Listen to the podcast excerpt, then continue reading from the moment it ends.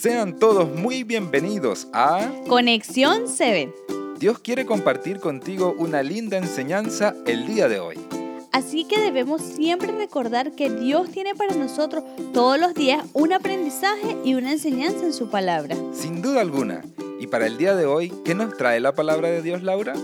Hoy encontramos a un Jeremías que había dejado toda su confianza en las manos de Dios, ya que el capítulo nos habla de que se encontraba en un momento bastante difícil y complicado. Te pido que por favor leas Jeremías 20:11. Por supuesto, dice así. Pero el Eterno estará conmigo como poderoso guerrero.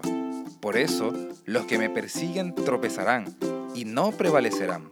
Serán avergonzados en gran manera, porque no prosperarán. Tendrán perpetua confusión que jamás será olvidada.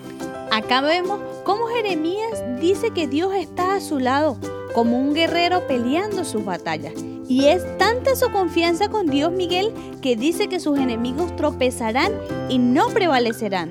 Qué sorprendente es ver cómo Jeremías confiaba tanto en el Señor. Así es, es que ese nivel de confianza quiere Dios que lleguemos a vivir con Él. Es impresionante de verdad, porque Jeremías lo estaba pasando muy pero muy mal, pero aún así, él colocó a Dios como un escudo y también fue su fortaleza. Es que así es la vida con Dios, Miguel. Dios no te dice que no tendrás pruebas, eso ya lo hemos estudiado y hablado antes, pero sí te da la seguridad de que solo no vas a estar. Qué lindo es nuestro Dios, ¿verdad? Sí, es por eso, queridos amigos, hoy Dios te dice que nunca estarás solo. Y aunque el capítulo no niega que Jeremías estuviera triste por las cosas que estaban sucediendo, aún así él seguía confiando en el Señor.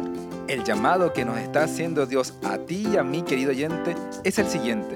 Que confiemos en Dios porque Él nos ayudará y nos defenderá. Amén. Es por eso que quiero invitarlos a orar. Oremos. Padre nuestro que estás en los cielos, queremos agradecerte hoy por recordar que podemos confiar en ti y que quieres que dejemos nuestros problemas en tus manos porque quieres defendernos. Acompáñanos en este día. Te lo pedimos en Cristo Jesús. Amén. Amén. Querido oyente, no olvides que Dios quiere ser tu escudo y tu fortaleza en los momentos difíciles. Te invitamos para el día de mañana a un nuevo podcast de Conexión 7. Dios te bendiga.